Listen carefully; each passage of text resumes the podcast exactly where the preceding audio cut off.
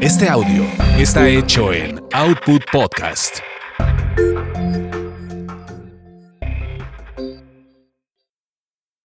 Lo que se quedó en el tintero. Lo que se quedó en el tintero. Con Víctor Hugo Sánchez. 30 años de memorias y recuerdos del mundo del espectáculo. Cuando me llevó a su recién comprada casita de 14 millones de pesos y me dijo, mira lo que he logrado sin saber leer ni escribir, apenas pude creerlo. Pero era real. Gonzalo Peña me pedía siempre que no le mandara mensajes de texto a su celular. No me chingue, padrino, no sé leer. No inventes, Gonzalo, ¿es real? Ese Gonzalo que se hace llamar la pantera del corrido es todo un personaje. Norteño, francote, de sombrero y botas, no oculta el origen y en su acento se le nota lo regio. Y un día ambos estuvimos en peligro de muerte. Al menos, eso fue lo que él dijo. Y yo le creo. Gonzalo, dígame, padrino, ¿supiste que mataron a Valentín Elizalde? Sí, pobre cabrón, fíjate que no mames, luego me cuenta su historia. Necesito que compongas en chinga su corrido. Hoy domingo me confirmaron que me voy a Hermosillo a cubrir la nota para la oreja. ¿Crees que puedas tenerlo listo para mañana en la tarde? Ah, chinga, para mañana lunes. Si no puedes, se lo pido a otro. Ah, que mi padrino, mañana lo tendrás. Te veo en Hermosillo, Gonzalo. Elizalde acababa de ser asesinado la madrugada del domingo y yo me habría enterado por ayuda de Gerardo Escareño, amigo que trabajaba para El Imparcial y para el periódico Expreso de Hermosillo, Sonora. Era pues urgente que el lunes estuviera el corrido de alguien que, me iba enterando poco a poco, era una celebridad en el norte del país porque hasta su muerte yo nunca había escuchado hablar de él.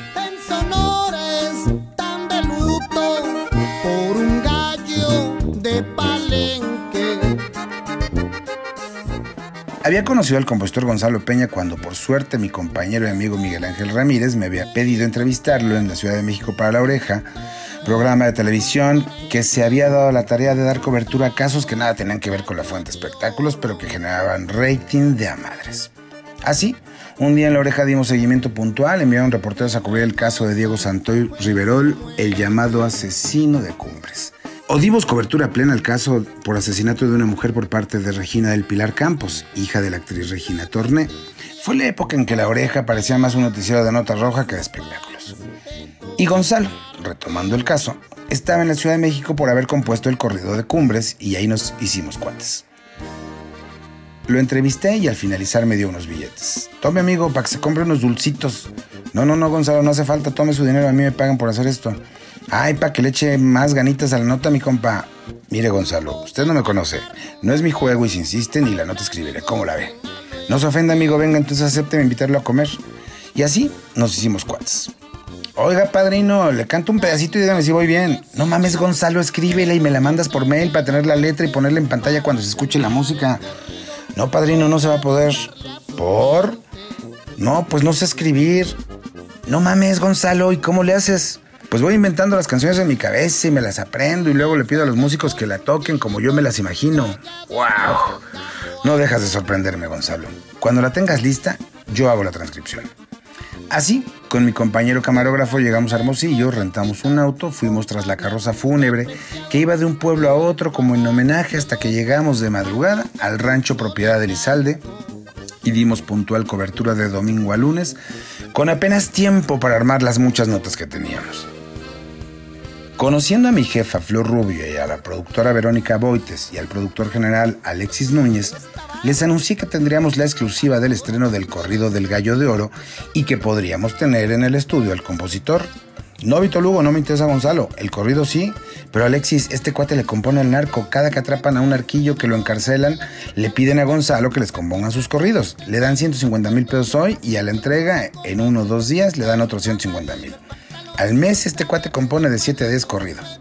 ¿No lo quieres en el estudio, en serio? Agárralo de los huevos y que no se raje. Hablará de eso, ¿verdad? Claro. Ahora, el chiste era decirle a Gonzalo que hablaría de eso públicamente. Nos enlazamos con nuestro compañero Víctor Hugo Sánchez, Televisa Hermosillo, para darnos detalles de lo que ha encontrado en el caso de la muerte de Valentín Elizalde y nos presentará al compositor Gonzalo Peña, creador del corrido El Gallo de Oro. Adelante, Víctor Hugo. Yo, que moría de nervios en los enlaces en vivo y que sentía una presión terrible por las instrucciones en el chícharo, el audífono, por parte del productor, di mis notas y presenté a Gonzalo de la manera más fina y elegante y contundente. El compositor del narco. Felicidades, Vito Lugo. Vamos en 18 puntos de rating y va a la alza, me decía Alexis mientras la cara de Gonzalo era de angustia, de miedo. Corte, salimos del aire. ¿Qué hiciste, grandísimo cabrón? No mames, padrino, nos van a matar. No exageres, Gonzalo, todo salió muy bien, hasta nos felicitaron.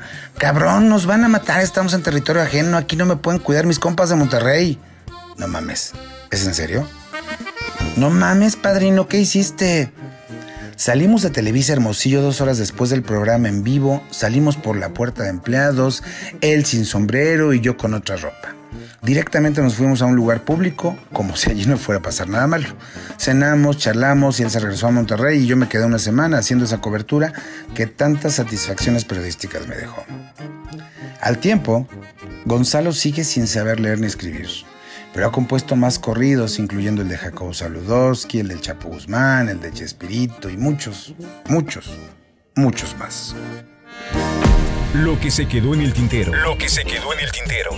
Con Víctor Hugo Sánchez. 30 años de memorias y recuerdos del mundo del espectáculo.